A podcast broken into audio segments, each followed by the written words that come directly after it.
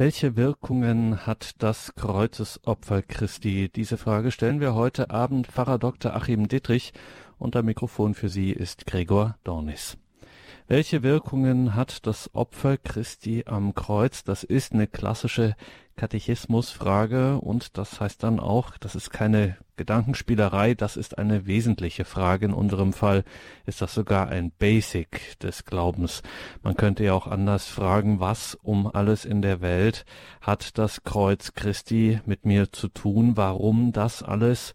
Wenn mein Freundschaftsarmband fragt, what would Jesus do, warum sollte ich dann auf die Idee kommen zu antworten, am Kreuz sterben und dann auch noch ausgerechnet für mich, für dich, für mich, für uns alle. Warum das? Warum macht Jesus das? Was bewirkt er damit?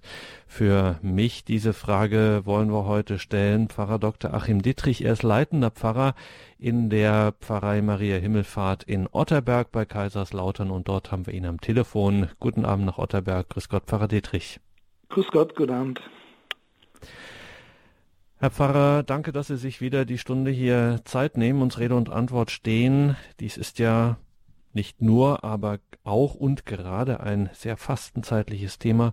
Und Sie, liebe Hörerinnen und Hörer, sind heute auch wieder eingeladen, sich hier mit Ihren Fragen, mit Ihrem Nachhaken einzubringen und damit auch unsere Diskussion, unser Gespräch zu bereichern, vielleicht auch ein Zeugnis zu bringen für alle, die uns jetzt hier hören. Pfarrer Dittrich, allein schon dieser Begriff Opfer im Opfer Christi, Kreuzesopfer, da kriegt unser einer heutzutage schon ein bisschen Gänsehaut. Das geht uns nicht mehr so ganz so glatt über die Lippen. Ist für viele auch äh, regelrecht spooky ein bisschen. Ähm, vielleicht klären Sie uns das mal auf. Die Kirche und die Tradition spricht ja in einer sehr wesentlichen Weise mit diesem Begriff und meint damit auch viel Opfer. Was meint das eigentlich? Ja, das Opfer ist generell ein zentraler Begriff der allermeisten Religionen seit jeher, dass der Mensch einen urtümlichen Bezug zum Opfer hat, das ist also unübersehbar.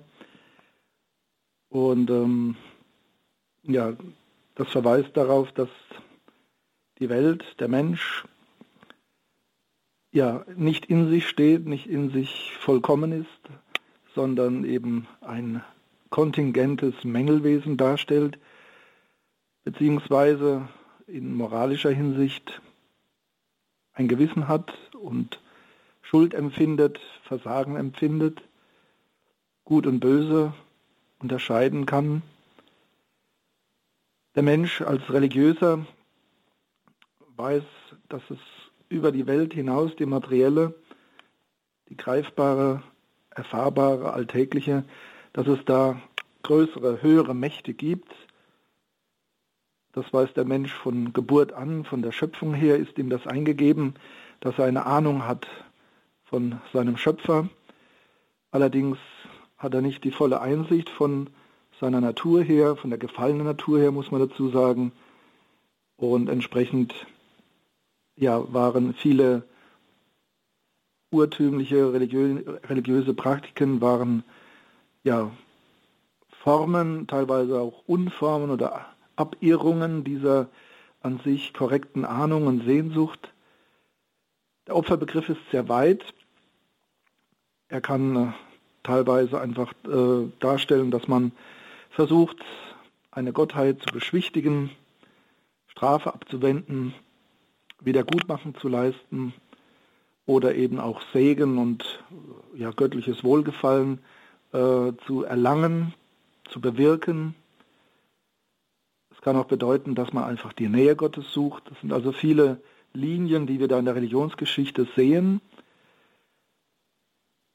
Im Volk Israel, im Alten und dann vor allen Dingen im Neuen Bund offenbart sich Gott und zeigt uns, ja, was das eigentliche und richtige Opfer darstellt.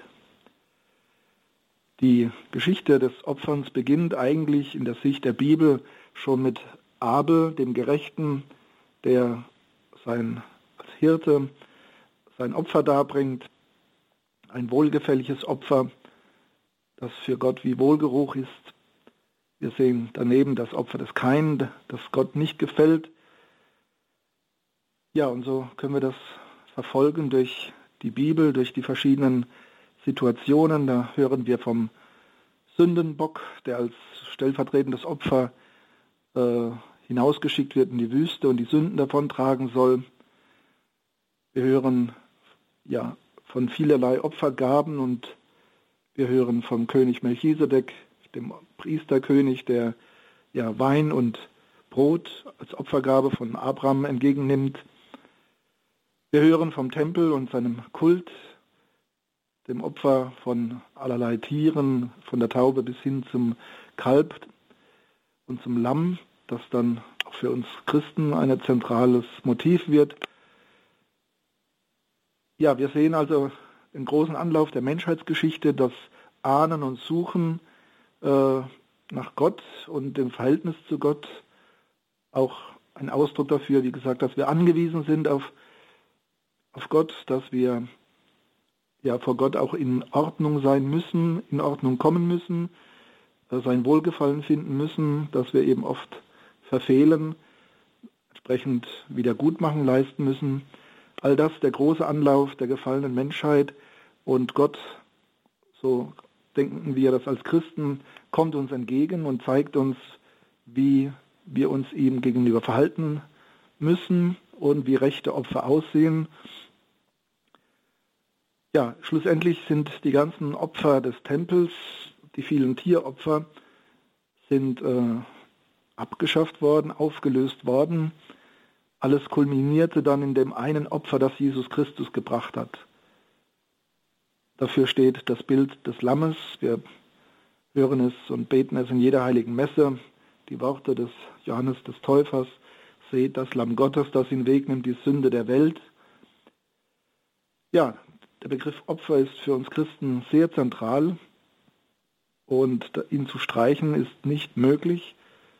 Sicherlich kann man ihn auch einmal synonym verwenden oder auch in eine gewisse Bandbreite bringen, indem man von Hingabe zum Beispiel spricht. Das tut auch die Bibel selbst, das Neue Testament. Aber es ist, ähm, ja, verbietet sich. Es verbietet sich zu versuchen, den Opferbegriff, nur weil er für die Zeitgenossen, für die heutige Zeit etwas eckig geworden ist, anstößig geworden ist, ihn streichen zu wollen.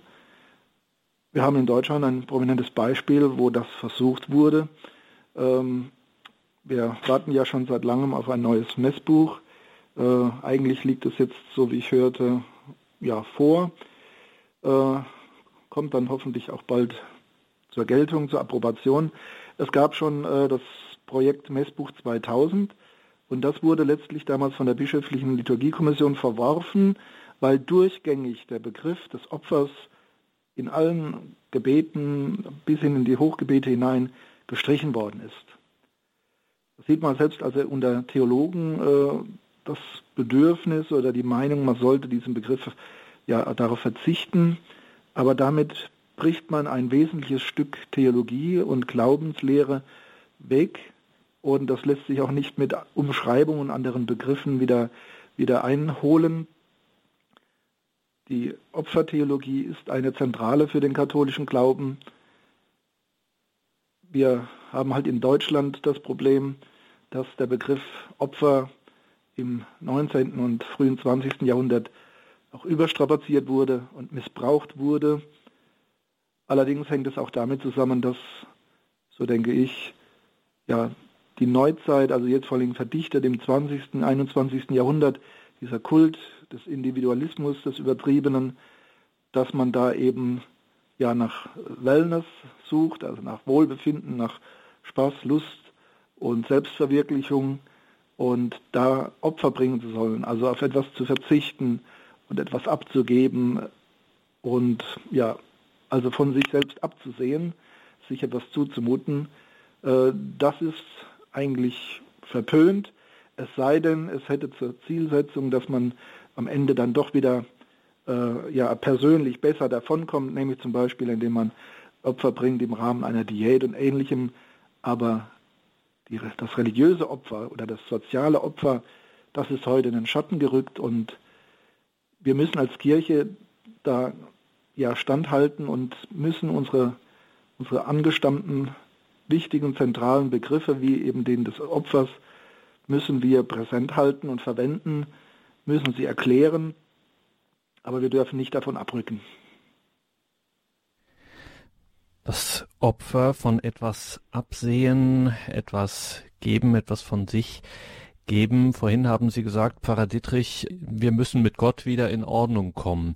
Dass das dem Begriff des Opfers auch zugrunde liegt. Also irgendetwas stimmt nicht zwischen Gott und uns und hier kommt das Opfer ins Spiel. Dadurch soll das irgendwie wieder in Ordnung gebracht werden. Nur ist es ja speziell im Christentum so, dass jetzt hier an dieser Stelle ganz zentral Jesus Christus geradezu reingrätscht, also das irgendwie an sich zieht, dieses Opfern, damit wir mit Gott wieder in Ordnung kommen. Wie müssen wir uns das vorstellen? Was macht Christus hier? Mhm. Ja, in, in, in den Hochgebeten der Heiligen Messe, also vor allen Dingen im dritten haben wir das sehr häufig, im dritten Hochgebet, da hören wir ganz klar, dass Jesus ein Opfer der Versöhnung gebracht hat für die ganze Welt. Er erwirkt der ganzen Menschheit Frieden und Heil. Ja, ein Opfer der Versöhnung oder alter Begriff ist Sühnopfer, Sühneopfer. Das hat Jesus an sich gezogen. Früher im Alten Bund hat man versucht, durch Wiederholung und äh, Vervielfachung und Steigerung äh, Gott wohlgefällig zu sein. Äh, es wurden also unzählige äh, Tiere da geschlachtet oder auch teilweise waren es auch Brote, die man aufgeopfert hat, aber auch viele Tiere, Taube, Lamm, Kalb. Und Jesus hat das alles überwunden und er hat ein einziges Opfer gebracht, nämlich sich selbst. Und hat damit ja, die ganze Notwendigkeit oder das ganze Phänomen der, der Aufopferung an sich gezogen und gewandelt und auch erfüllt. Wir Menschen versuchen dann immer äh, in dem Glauben, äh, mehr ist mehr, also durch quantitative Steigerung äh, einen höheren Effekt zu erzielen. Aber das ist dann doch letztlich vergeblich und ähm, so ähnlich wie mit, mit der Ernährung. Es bedarf immer wieder der, des Neuen, der neuen Aufnahme, der neuen äh, Ernährung. Man kommt an kein Ende. Das hängt damit zusammen, dass wir Menschen eben als Geschöpfe ja uns nicht selbst erlösen können, dass wir eben ja Teil der Schöpfung der Menschheit sind und dann noch einer gefallenen Menschheit, die die ursprüngliche Verbundenheit mit Gott verloren hat ja, und dass wir letztlich uns nicht selbst aus dem Sumpf ziehen können, wie Münchhausen in der fantastischen Erzählung, sondern dass wir darauf angewiesen sind, herausgezogen zu werden, dass uns also letztlich die Kraft fehlt, dass uns das nicht gegeben ist, eine Selbsterlösung zu betreiben. Das ist natürlich eine große Versuchung immer gewesen, auch heute. Der ganze Bereich der Esoterik ist voll davon, dass man quasi sich selbst ja, den ewigen Frieden äh, schenkt und äh, in sich selbst alles äh, in, eigener, in eigenem Tun, in eigener Praxis dann zur, zur Ruhe und zum Frieden und zur Erfüllung führt.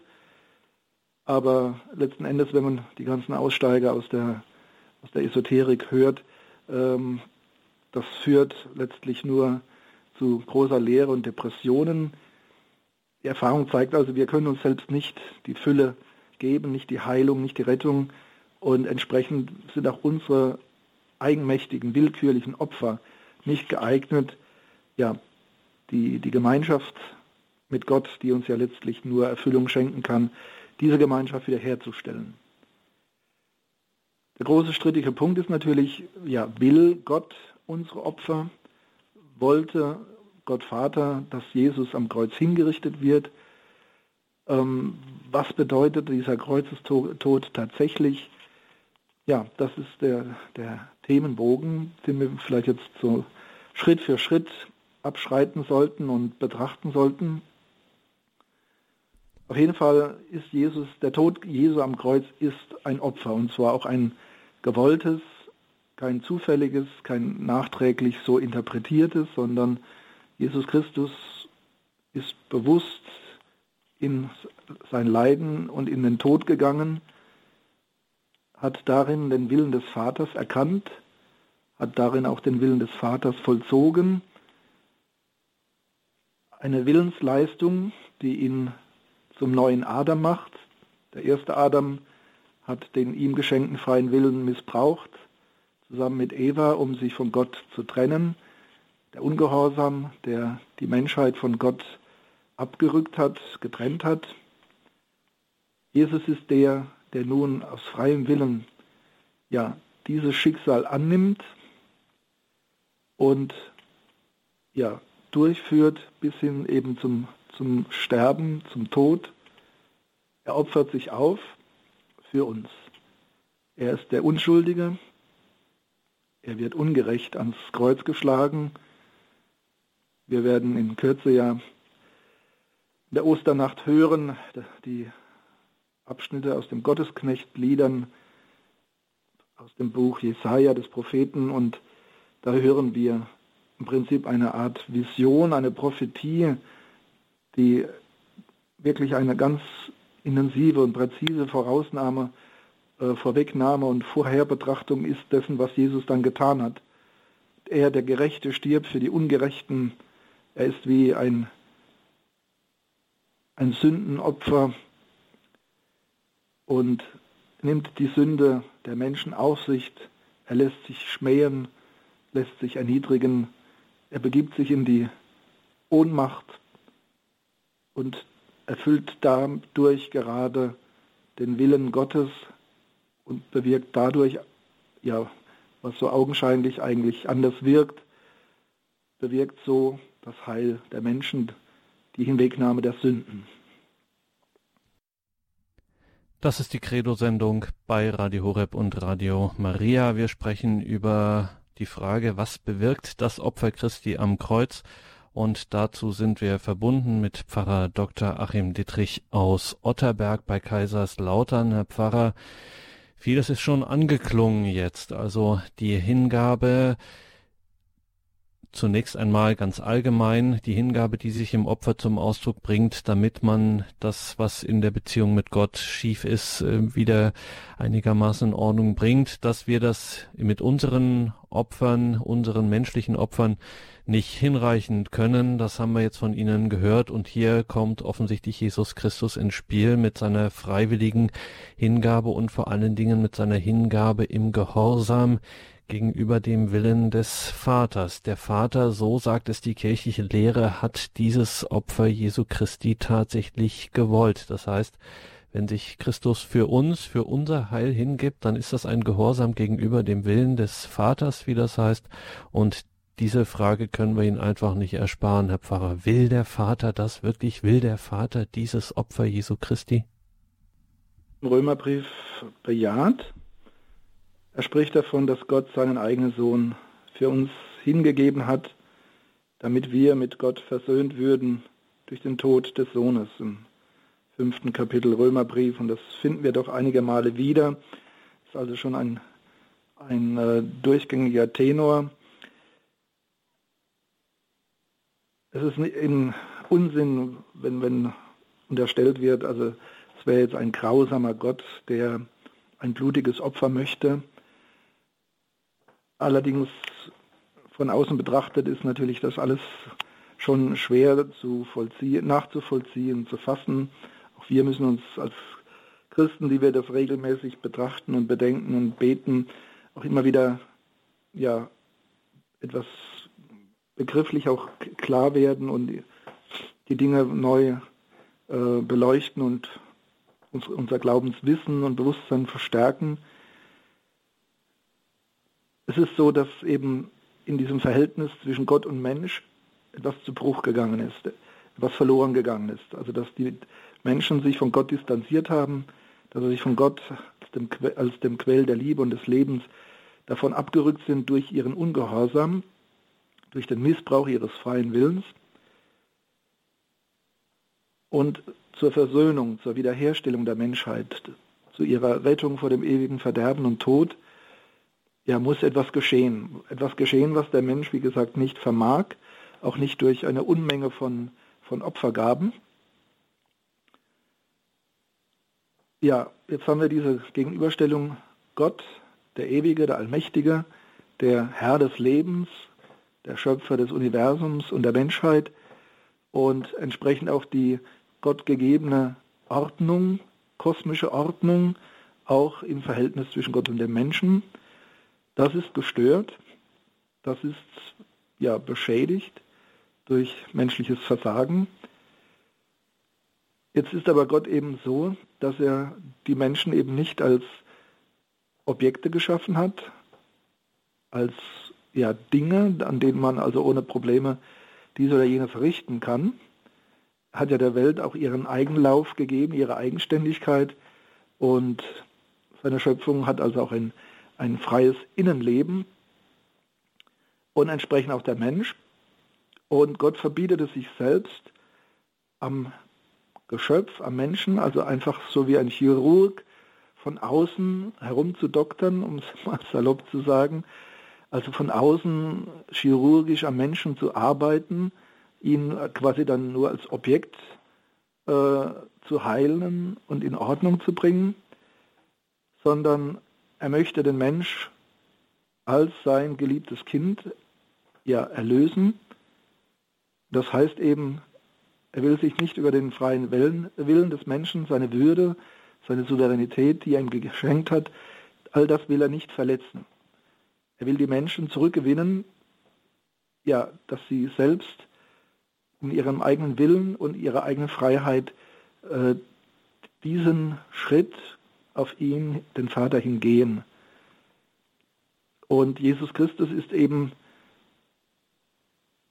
das Wort Gottes, das Mensch geworden ist. Deswegen muss man auch immer Weihnachten, Ostern zusammenhalten. Es ist gut, wir haben es vor kurzem erst gefeiert, 25. März, das Fest Mariä Verkündigung oder Verkündigung des Herrn, äh, ein weihnachtlicher Anklang, der uns eben auch erinnern soll, Kartage, Ostern, Weihnachten, all das muss man immer wieder auch zusammen betrachten. Wer ist Jesus Christus? Er ist wahrhaft Gott, Gottes Sohn, er ist wahrhaft Mensch. Und er kann das durchführen, was der Mensch alleine nicht gegenüber Gott durchführen kann. Jetzt eben aber diese ja, moderne Frage, ich vermute, sie wurde aber auch früher schon gestellt, ja, warum auf diese Art und Weise? Warum äh, Versöhnung durch so eine Brutalität, durch so einen grausamen Tod? Das ist ja auch was, äh, was äh, die Muslime überhaupt nicht verstehen. Äh, für sie ist ein Prophet immer eine strahlende, von Gott gesegnete Gestalt, ein Held, ein Gewinner. Ähm, ja, oder für die Juden ist es Gotteslästerung, schon der Gedanke, dass Gott Mensch wird, aber dann auch die, die Hinrichtung als Verbrecher am Kreuz, das ist also äh, extrem anstößig für die Juden oder wie es schon im, Neuen Testament heißt, die für die Heiden, also die Nichtjuden, Nichtchristen, ist es ein Unsinn, dass also solch ein Verbrechen, aber soll, solch eine Erniedrigung auch, dass das etwas mit den erhabenen Göttern zu tun haben könnte. Ja, in dieser Gemengelage stellt sich diese Frage, warum ist Gott diesen Weg gegangen oder warum, warum ist es so gelaufen? Wir sagen, es ist der Wille Gottes und das ist eindeutiges biblisches Zeugnis, Gottes Ratschluss. Offensichtlich musste der Tod, und der Tod ist ja auch eine, ein Sold und eine Konsequenz der Sünde, konnte der Tod und alles auch, was vorgelagert war, dieser ganze Hass, den Jesus erleiden musste, diese ganze ja, aggressive Leidenschaft, die sich gegen ihn gerecht, gerichtet hat, all das ist auch Ausdruck der Gottesferne und des Bösen. All das hat Jesus auf sich gezogen, um es zu wandeln. Seiner Hingabe hat er daraus also ein Opfer gemacht, und es hat immer einen doppelten Charakter, weil er einerseits ja diese intensive Verbindung mit Gott hat, also auch Gott in ihm handelt. Andererseits handelt er auch von der menschlichen Seite her. Also hier haben wir immer auch einen Doppelcharakter. Letztlich ist es ja der Mensch, der diese Versöhnung braucht, nicht Gott. wir sind zwar gehalten grundsätzlich, dass wir Gott die Ehre geben und ja, von daher ähm, äh, erklärt sich auch vieles, was wir Gott zur Ehre tun und auch ja, aufopfern und uns, ähm, ja, uns abverlangen. Aber letztlich ist es nicht so, dass Gott das bräuchte, sondern oder dass er das forderte, sondern es ist, dass wir wieder in die rechte Ordnung mit Gott kommen, dass wir wieder in den Bereich des Lebens kommen, dass wir gerettet werden eben aus dem Bereich des Todes und der Sünde. Und das vollzieht Jesus Christus, indem er sich hinrichten lässt. Es ist der Ratschluss Gottes, aber es ist nicht äh, der grausame Wille eines, eines bösen Gottvaters. Es ist offensichtlich, da kommt alles Philosophieren, kommt da an sein Ende, es ist offensichtlich der nötige Weg gewesen, um Tod und Sünde zu überwinden, um den Menschen wieder ja, die Gemeinschaft mit Gott zu öffnen, indem Jesus das tut, was wir nicht können, nämlich uns mit Gott zu versöhnen. Gott versöhnt uns mit sich auf diese ja, eigenartige, erstaunliche Weise.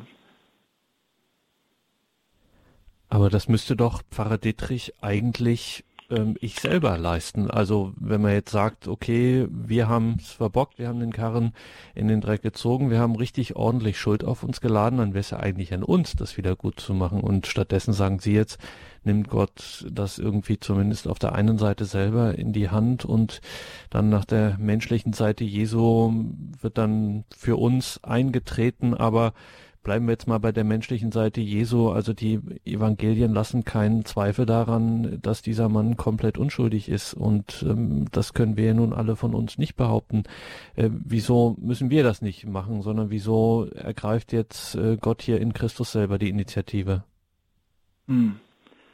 Wir selbst sind eben als Sünder, als sündige Menschen nicht in der Lage, diese, diese, diesen Bundesschluss mit Gott wiederherzustellen. Es geht ja auch letztlich um diese Verbundenheit mit Gott, die auf herausragende Weise mit dem Volk Israel beschlossen wurde.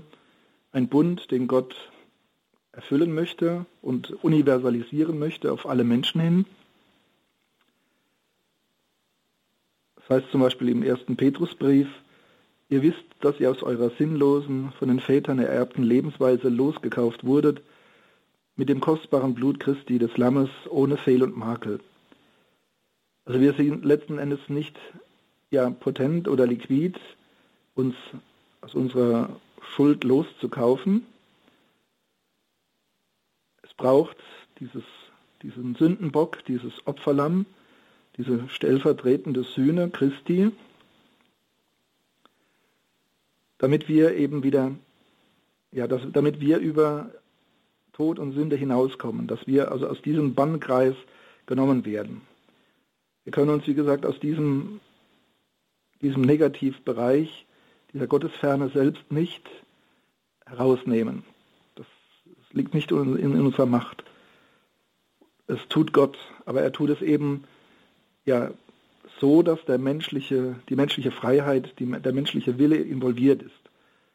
Und das geschieht eben in Jesus Christus und das geschieht dann auch in der Ausweitung durch die Verbundenheit des Menschen, des getauften Menschen mit Christus. Also es ist nicht so, dass jetzt Christus das ein für alle Mal getan hat und das jetzt automatisch auf alle Menschen sich auswirkt. Christus hat es ein für alle Mal getan, dieses, diese Hingabe, diese, diesen Sieg über den Tod, weil er vom Tod auferstanden ist, weil er ja den Tod und die Sünde besiegt hat. Nötig ist ja dazu auch nicht nur, dass man sagt, schön, Jesus hat es gemacht, sondern dass man sich ihm verbindet, dass man also äh, Anschluss findet an seine geistige Wirklichkeit, an seine universale, von Gott her erfüllte Persönlichkeit, der mystische Christus, wie es Paulus nennt. Und so wird es dann für den Menschen auch umfassend und konkret wirksam wird eine Möglichkeit eröffnet durch Jesu Tod und Auferstehung, eine Möglichkeit der Versöhnung mit Gott, des umfassenden, erfüllten, ewigen Lebens, aber auch nur dadurch, dass der Mensch das Opfer Christi ja vergegenwärtigt und sich damit hineinnehmen lässt und dann auch erkennt, äh, ja, dass er quasi der Adressat ist vom, vom Heilshandeln Gottes. Dass eben Gott hier ein Gebender ist, das ist ein wichtiger Punkt. Es hat, wie gesagt, einen Doppelcharakter. Es ist der Mensch, der etwas leisten muss, der also willentlich teilnehmen muss, also der zu einem neuen Adam werden muss, der nun eben nicht ungehorsam, sondern gehorsam ist gegenüber Gott, der also einen neuen Bund eingehen kann. Auf der anderen Seite eben der liebende Vater, der seinen Sohn hingibt, um so die Menschheit zu retten. Für mich ist da immer sehr, ja, sehr schön diese Darstellung des sogenannten Gnadenstuhles, also ein Bild aus der christlichen Kunst. Albrecht Dürer hat einen wunderschönen Stich dazu gemacht, der dann auch von vielen Malern ja dann äh, umgesetzt wurde als Motiv. Man sieht also in einer himmlischen Sphäre sieht man den Gottvater als, als weisen alten Mann mit dreifacher Krone dargestellt. Er hält das Kreuz oder beziehungsweise ähm, den toten Jesus, den Leichnam. Es ist also eine Parallele auch zur Pietà, zur äh, schmerzhaften Mutter Gottes, die den Leichnam in, in Armen hält. So auch der himmlische Vater, der eben ähm, nicht mit kalter Miene da äh, seinen Willen erfüllt sieht, sondern der mitleidet, weil ja die Dreifaltigkeit eine, eine Einheit auch darstellt, also wo alle drei göttlichen Personen bei allem, was geschieht und getan wird, jeder, alle drei sind beteiligt und vollziehen das mit. So leidet auch letztlich der, der ewige Vater mit dem Sohn. Also die, die Gottheit ist eben doch ähm, tangierbar vom, vom, vom Leid der Welt, von, vom, von diesem Schmerz, dem Leiden, dem Tod. All das lässt Gott an sich heran, obwohl er ewig ist und allmächtig, lässt er sich da also tangieren über das menschgewordene Wort Gottes.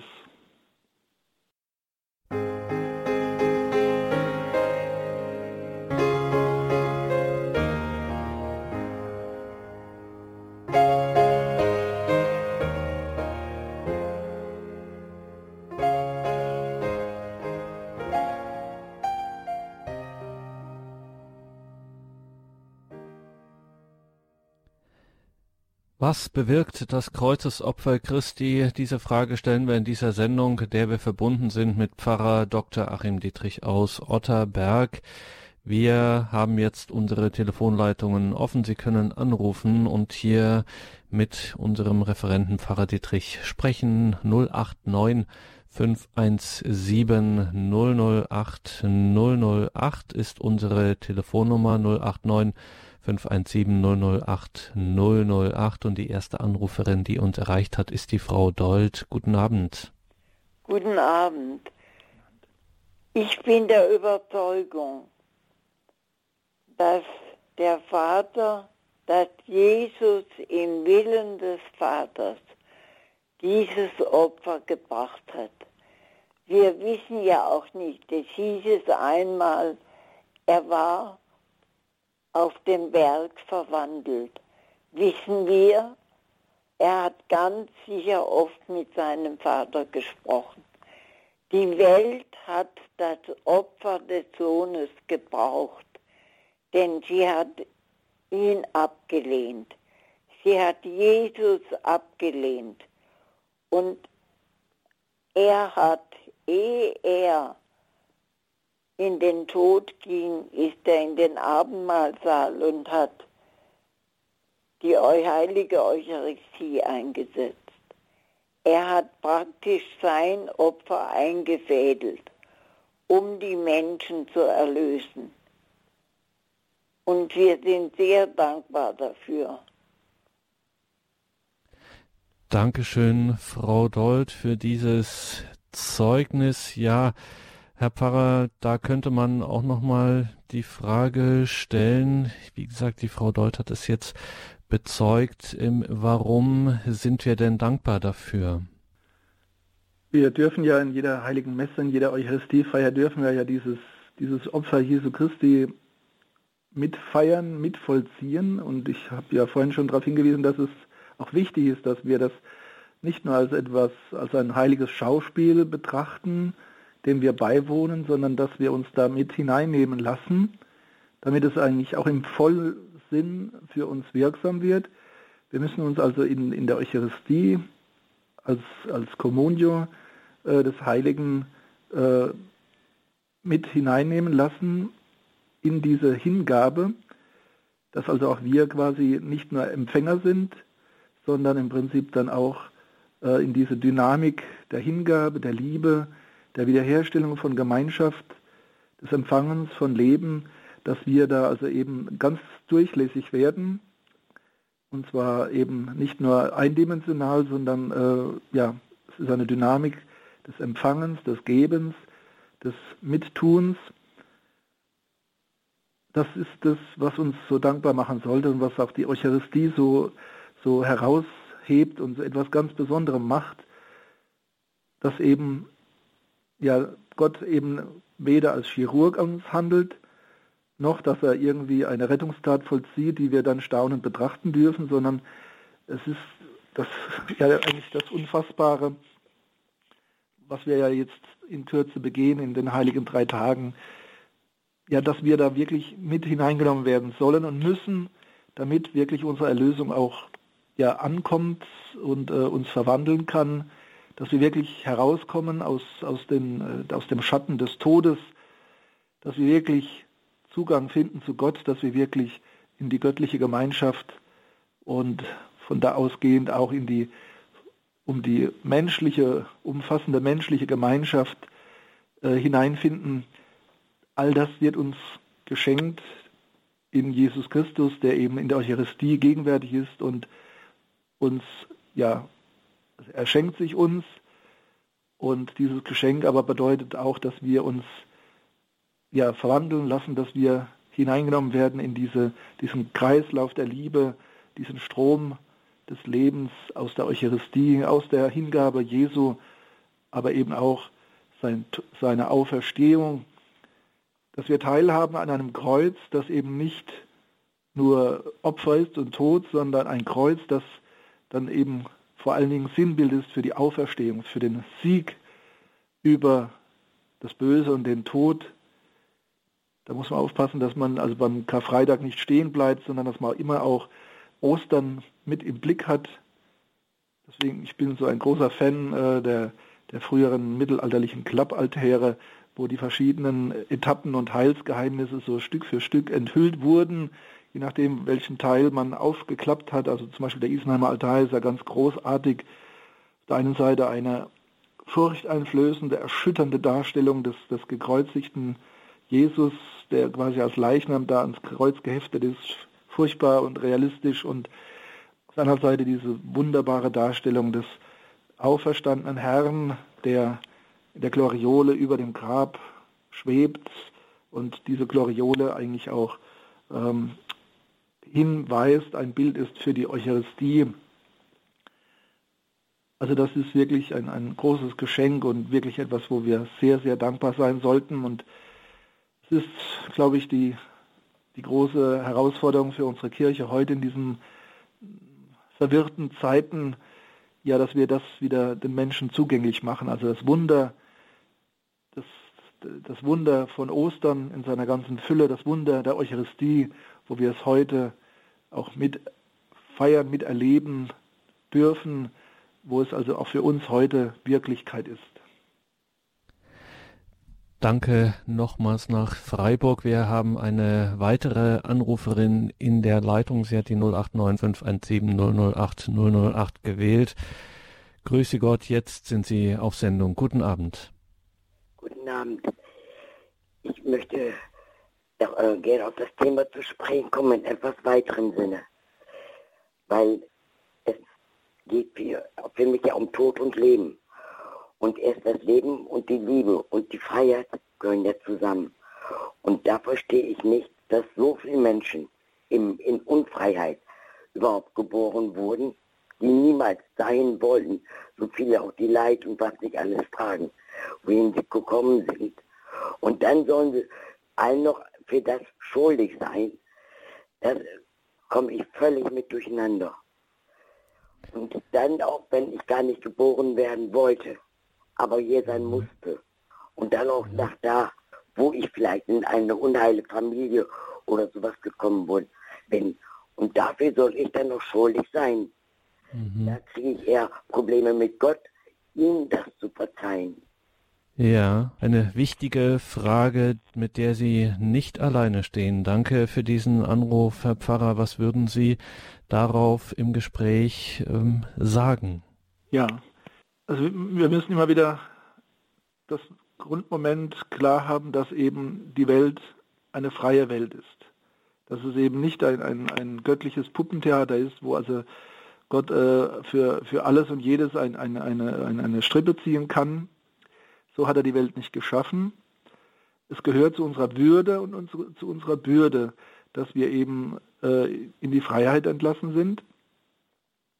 Und die große Beschädigung, der große Schaden dabei ist, dass eben diese Freiheit nicht mehr in einer gleichzeitigen Verbundenheit mit Gott ja, sich verwirklicht, sondern dass es eine abgerückte Freiheit ist. Eine Freiheit, die also sich verirrt und äh, kollidiert und ja ungeordnet ist und auch dazu führt, dass also eben vieles im Argen ist, also viel ja, viele Aggressionen zu, zu, zu Konflikten führen, zu Hass, Streit.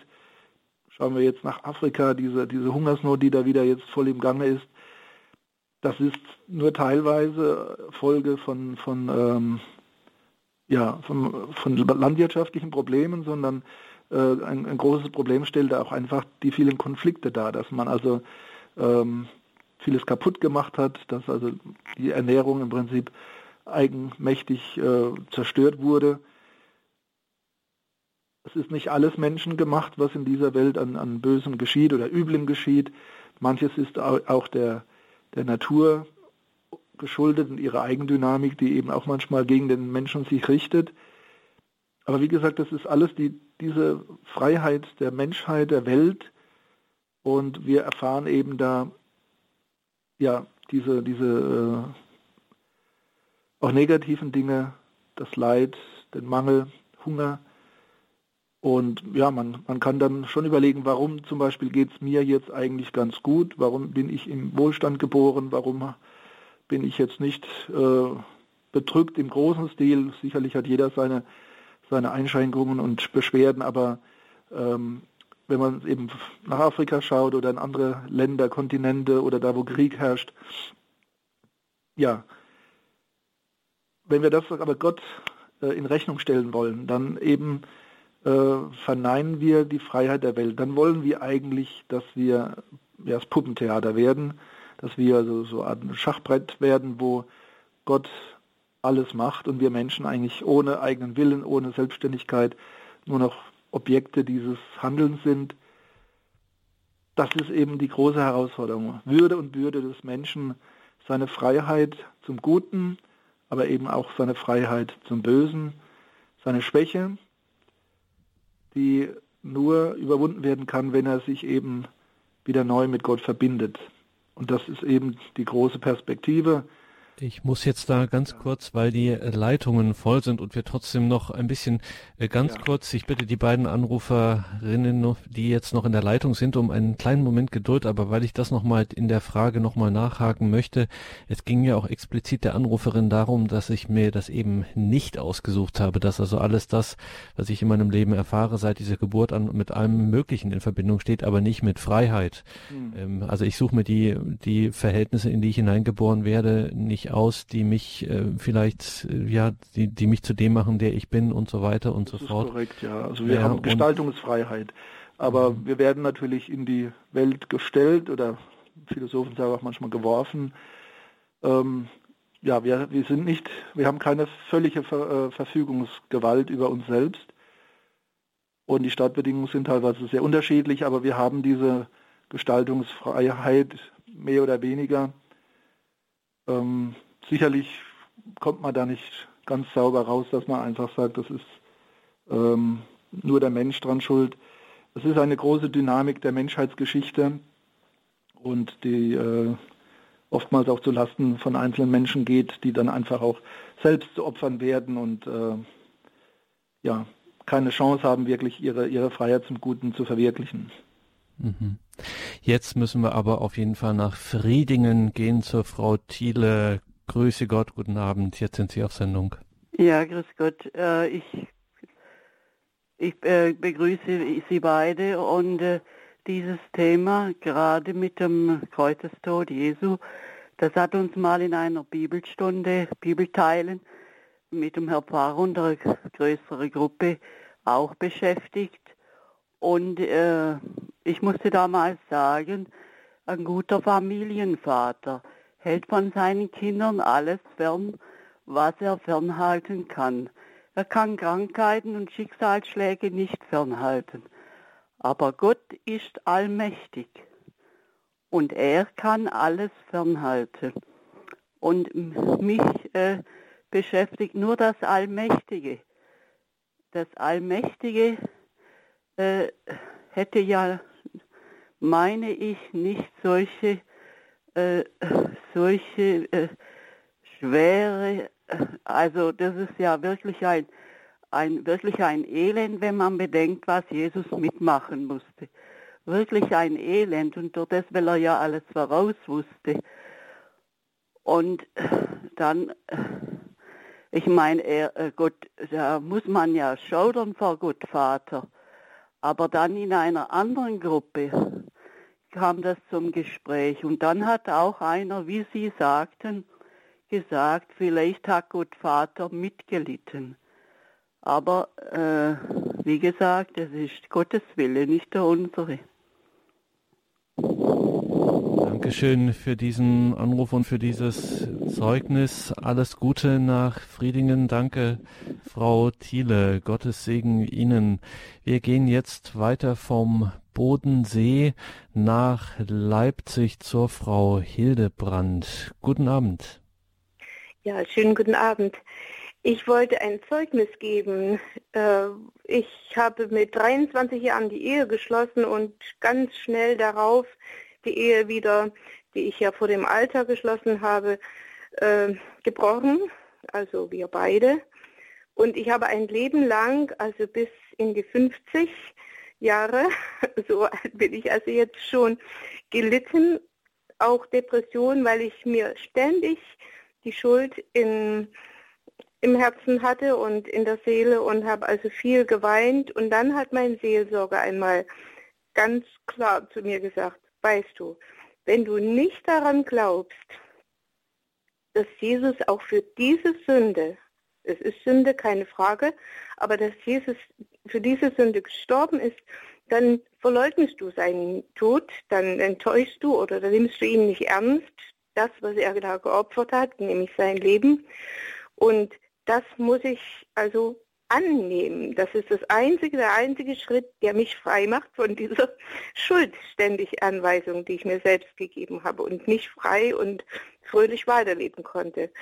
Also war schon aber und das hat mir so geholfen, dass ich irgendwann in einer Eucharistie, dass dieser Knoten oder dieses gerissen ist und dann konnte ich glauben. Und ich denke, dass Jesu Opfer das, was Gott wirklich wollte mit seinem Sohn, dass er uns auch so sich offenbaren möchte, dass wir ihm Glauben schenken und dass wir dann wirklich sagen, ja, er ist Realität für mein Leben. Also das möchte ich jetzt nun sagen und sage, ich bin völlig frei und ich denke mit Wohlwollen an die alte Zeit und sage, ja, gehört auch zu meinem Leben. Dankeschön. Frau Hildebrand, für dieses, äh, für dieses bewegende Zeugnis, Pfarrer Dittrich. Das ist schon, das kann man schon gut nachvollziehen. dass, dass diesen Gedanken, das kann ja eigentlich, äh, was da passiert ist damals, äh, hat das wirklich was mit meinem Leben zu tun. Aber tatsächlich sagt der Glaube, sagt das Kreuzesopfer selbst, ich, das ist auch für mich jetzt hier im 21. Jahrhundert an dieser und jener Stelle, wie bei der Anruferin eben aus Leipzig tatsächlich passiert. Es ist allumfassend. Ja. Also Gott ist liebender Vater für, für alle Menschen. Für, also er betrachtet uns alle, alle seine Geschöpfe als, als seine Kinder. Und ähm, deswegen reserviert er jetzt diese väterliche Liebe nicht nur auf, äh, auf seinen Sohn, sondern in Jesus will er im Prinzip alle Menschen erreichen. Neuer Adam möchte alle Menschen umarmen, auf diese sicherlich zunächst paradox erscheinende Weise. Aber ich muss ehrlich sagen, das ist für mich eines des, der entscheidendsten Momente, die, dass, dass das Christentum hier ein, ein klares Licht und eine klare Hilfe bietet, alles Leid der Welt zu umfassen, zu, ja, zu deuten oder, oder einzuholen und zu wandeln. Also wenn Jesus am Kreuz stirbt, diesen furchtbaren, grausamen Tod, dann versammelt er alles Leid der Welt, allen Schmerz, bis hin in die Sterbensangst, die Einsamkeit, die Verlassenheit, all das versammelt er in sich. Also er umfängt da die ganze Menschheit, das ganze Geschehen in der Welt mit all seinen Grausamkeiten, mit all seinen Krankheiten und Leiden, all das versammelt Jesus in sich und umarmt quasi, in Jesus umarmt Gott äh, die, die Menschheit, vor allem die geschundene Menschheit, die gebeutelte und äh, an den Boden, zu Boden getretene Menschheit. Also eine ganz große um, Umarmung, Umfassung und Solidarität und dann darüber hinaus aber dann auch die Heilung, die Auferstehung, dass all das eben nicht nur, dass Gott daran teilnimmt, sondern dass er das auch wandelt und erlöst in der Auferstehung und ewiges Leben verheißt. Also über Leiden und Tod hinaus ist etwas Höheres, es ist nicht das Letzte.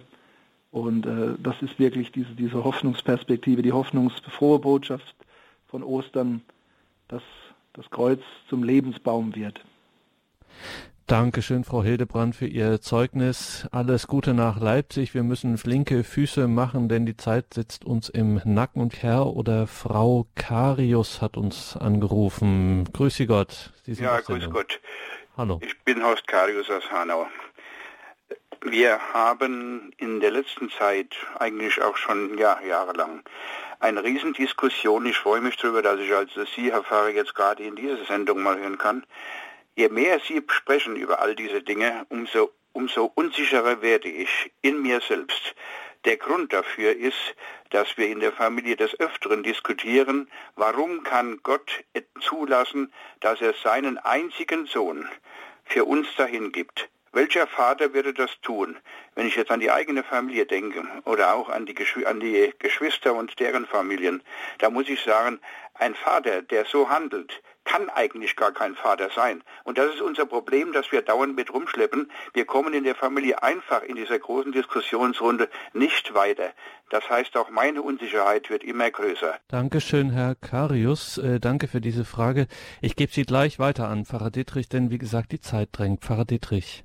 Ja, wie gesagt, man muss den Horizont weiten. Also die Kinder, die Gott familiär umfassen möchte, sind eben alle sündigen Menschen. Das ist das eine. Das andere ist, das sind Sprachbilder, die wir haben. Also Gott Vater, Gott Sohn, das sind also Sprachbilder, äh, die wir nicht eins zu eins, jetzt wie wir das unter Menschen gewöhnt sind, so in, in der kleinen Familie, eins zu eins jetzt auf, auf Gott übertragen können. Die Bilder sollen uns helfen, äh, dass es diese tiefe Verbundenheit vom Wesen her gibt zwischen äh, ja, Sohn und Vater. Aber wir sollten vielleicht nicht ganz äh, irdisch-familiäre Motive jetzt da also zum letzten Maßstab machen. Danke auf jeden Fall, Herr Karius. Eine wichtige Frage. Alles Gute nach Hanau. Wir gehen noch weiter zu Herrn oder Frau Pretzel nach Pfaffenhofen. Guten Abend, grüß Gott. Guten Abend. Mein Name ist Pretzel. Und äh, ich bin sehr dankbar für Ihren Sender und äh, weil er sich auch mit dem Thema Leid beschäftigt. Aber ich möchte eines zu dem Thema sagen von heute. Ich halte es für sehr unlauter, äh, was da heute von dem Pfarrer äh, ähm, ver verlautet wurde.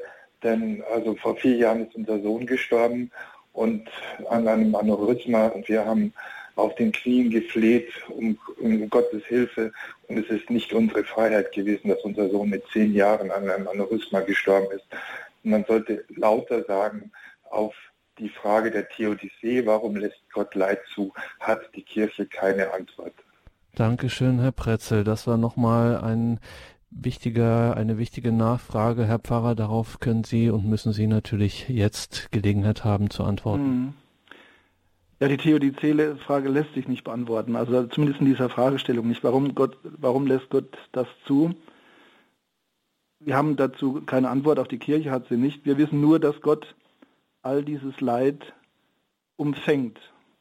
Wie gesagt, indem er eben ähm, selbst in das Leid hineingeht und allen und auch dem gestorbenen Kind eben das, das ewige Leben der Auferstehung möglich macht und verheißt. Das ist also unser Glaube, unsere Verheißung, dass eben das Leiden eben nicht das Letzte ist, der Tod nicht das Letzte ist, sondern das darüber hinaus, das ewige Leben. Und die Kirche kann eigentlich im Hinblick auf die Frage, warum lässt Gott das zu, warum gibt es das Leid, nur auf den gekreuzigten Jesus zeigen und auf den auferstandenen Jesus. Also ich sage nochmal, Isenheimer Altar ist wunderschön, die volle Realität der, der Grausamkeit des Todes auf der einen Seite und dann eben auch der auferstandene Herr, eine Verheißung für uns alle, dass wir eben das Leid und Tod nicht unser Schicksal sind und das Letzte, sondern dass eben durch den Kreuzestod Jesu darüber hinaus der Weg zum ewigen Leben eröffnet ist. Und damit geht unsere Sendezeit zu Ende 21.36 Uhr. Wir müssen uns jetzt sputen. Danke nochmal, Herr Pretzel, auch für diese Schlussfrage. Danke, Pfarrer Dittrich, für diese Sendung. Wir haben jetzt ein breites Themenspektrum ähm, erreicht. Unsere Frage war, was bewirkt das Kreuzesopfer Christi? Und so viel können wir sagen, es bewirkt so viel, es bewirkt geradezu alles. CD und Podcast wird es geben von dieser Sendung und dazu gibt es nähere Angaben auf horeb.org. Danke nach Otterberg. Pfarrer Dittrich, dürfen wir Sie zum Abschluss dieser Sendung noch um den Segen bitten? Ja, Herr Jesus Christus, du bist für uns am Kreuz gestorben. Du hast alles Leid, allen Schmerz dieser Welt, alles Böse, allen Hass, alle Grausamkeit, alle Verlassenheit und alle Einsamkeit, den Tod selbst und die Sünde hast du an dich gezogen, hast es erlitten, getragen und hast es verwandelt in Auferstehung und ewiges Leben. Wir danken dir und bitten dich, schenk uns allen, uns, die wir noch auf Erden sind, aber auch unseren Verstorbenen, schenke uns die Auferstehung und das ewige Leben. Das gebe der dreieinige Gott, der Vater, der Sohn und der Heilige Geist. Amen. Gelobt sei Jesus Christus in Ewigkeit. Amen. Danke, Pfarrer Dietrich. Danke Ihnen, liebe Hörerinnen und Hörer. Hier folgt jetzt die Komplett, das Nachtgebet der Kirche.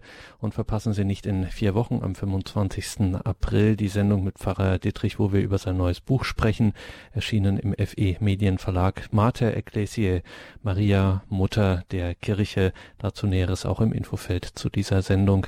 Einen gesegneten Abend und eine behütete Nacht wünscht ihr Gregor Dornis.